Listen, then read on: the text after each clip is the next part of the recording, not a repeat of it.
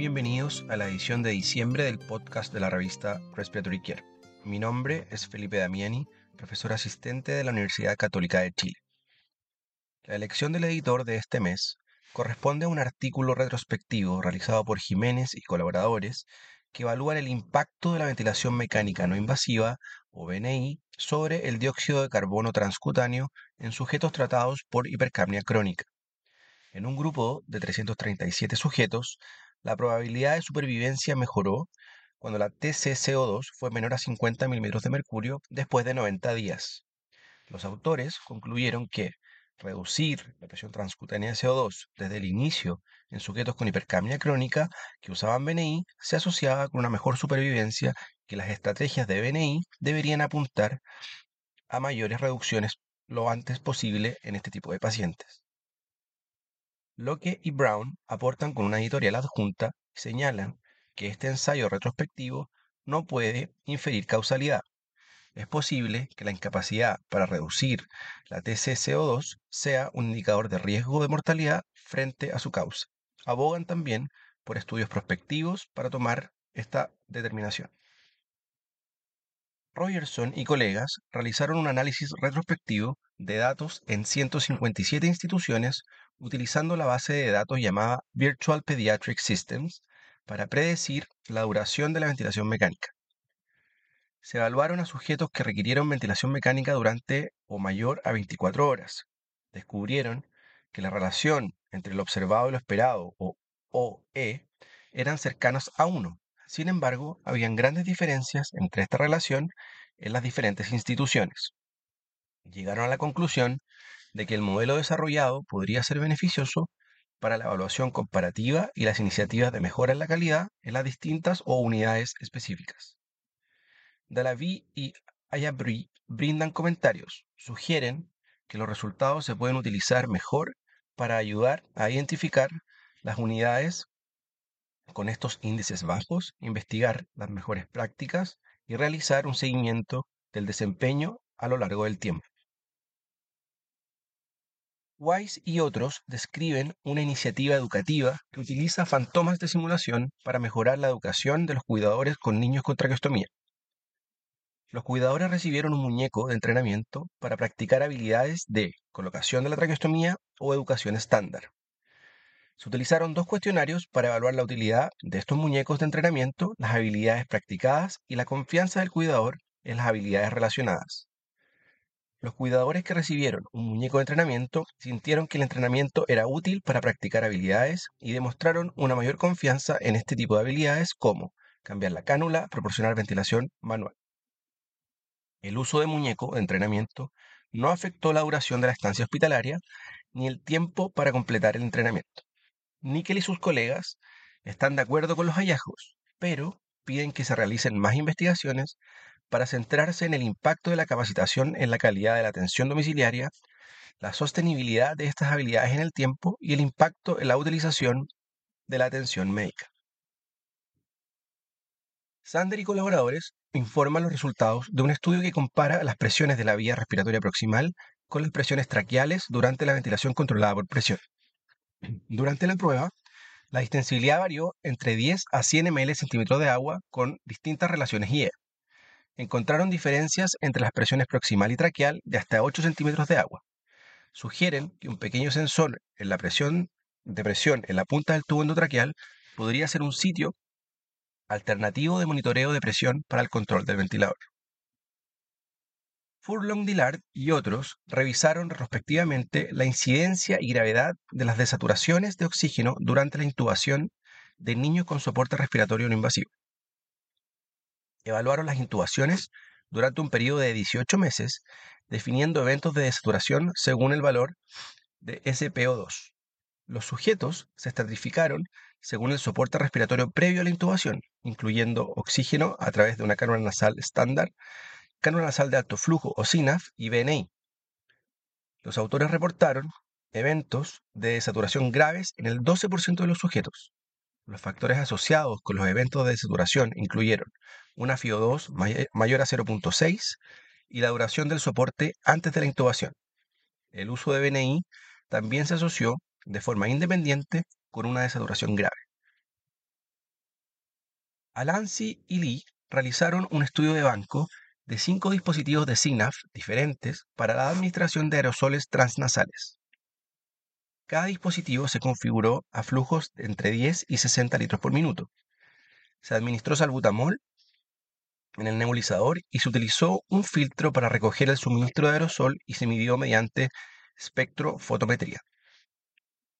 Los diferentes dispositivos de SINAF funcionaron de manera similar, con pocas diferencias, excepto para el dispositivo de Vapotherm, que administró consistentemente la dosis más baja. Llegaron a la conclusión de que los dispositivos SINAF y los flujos crecientes afectaron la entrega de aerosol. Smith y colaboradores evaluaron la función pulmonar y la prueba de ejercicio cardiopulmonar incremental en sujetos con fibrosis pulmonar idiopática. Esta prueba incluyó mediciones de volumen pulmonar, puntuación de Borg y fatiga de piernas. Los sujetos con limitación grave de la difusión de LCO menor a 40% demostraron una enfermedad restrictiva más grave, una tasa máxima de trabajo más baja y un umbral anaeróbico más temprano. Llegaron a la conclusión de que una DLCO muy reducida en la enfermedad pulmonar intersticial se asociaba con un mayor deterioro cardiovascular, mayor disnea y más fatiga en las piernas. Sugieren que estos sujetos podrían representar pacientes que podrían beneficiarse de la intervención farmacológica. Nagumo y sus colegas realizaron un ensayo controlado aleatorio sobre el impacto del flujo de aire dirigido a la cara con un ventilador en sujetos con disnea asociada con enfermedades respiratorias crónicas. Midieron la disnea utilizando una escala visual análoga y el nivel de actividad física. No hubo diferencias en las variables medidas entre los grupos después de tres semanas de estudio en el domicilio. Roldán y otros realizaron un estudio observacional en un solo centro en 166 sujetos con COVID-19 y distrés respiratorio. Se propusieron determinar el rendimiento pronóstico del índice de Oxygen Stretch, o también llamado OSI, en la mortalidad de los 60 días.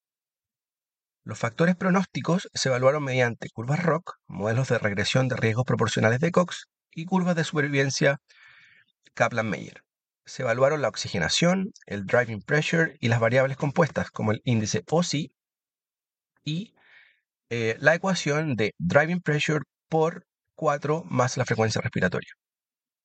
Tanto en el día 1 como en el día 2, después de la inclusión, el OSI tuvo la mejor área bajo la curva ROC. Sugirieron que el índice OSI podría ser útil para predecir resultados en pacientes con COVID-19 y distrés. Vergés y sus compañeros de trabajo realizaron un estudio de banco sobre el ruido producido por los ventiladores neonatales dentro y fuera de las incubadoras, utilizando una variedad de modalidades de soporte respiratorio. Estudiaron nueve ventiladores neonatales en ventilación invasiva, ventilación oscilante de alta frecuencia, BNI y CPAP. Se realizaron mediciones de sonido dentro y fuera de una incubadora, simulando el entorno clínico.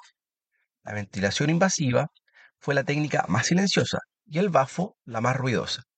Llegaron a la conclusión de que los ventiladores modernos producen ruido clínicamente relevante, independientemente de la modalidad de soporte respiratorio, y que los niveles de ruido aceptables se miden solo fuera de la incubadora.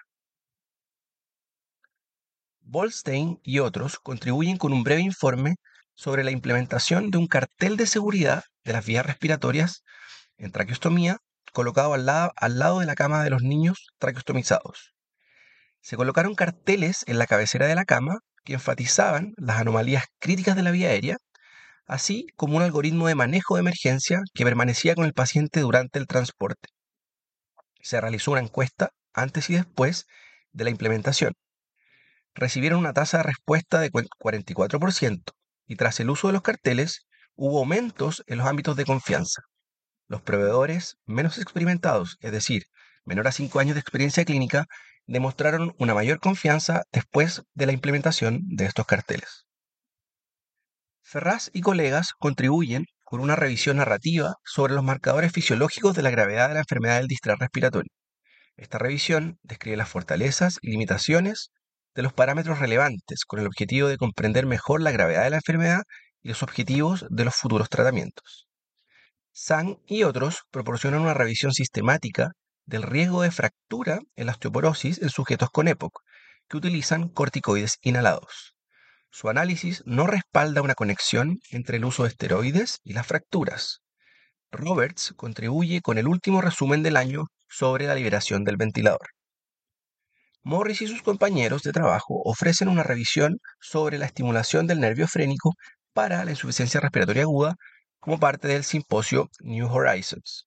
Damiani y sus colegas proporcionan el artículo final del simposio New Horizons sobre la importancia de la energía mecánica durante la ventilación mecánica. Un artículo especial sobre las contracciones excéntricas del diafragma durante la ventilación mecánica de García y colaboradores profundiza en la relación que tiene la asincronía paciente-ventilador, el esfuerzo respiratorio y la disfunción diafragmática. Por último, nuestro simposio Investigación en Cuidados Respiratorios continúa con artículos sobre cómo escribir la sección de métodos de un manuscrito científico de Dennis Willis y cómo escribir una discusión eficaz por parte de Dean Hess. Para recibir el contenido de este y los números anteriores de la revista, visite nuestro sitio web en www.rcjournal.com. Allí también podrá suscribirse para recibir el podcast de las ediciones futuras.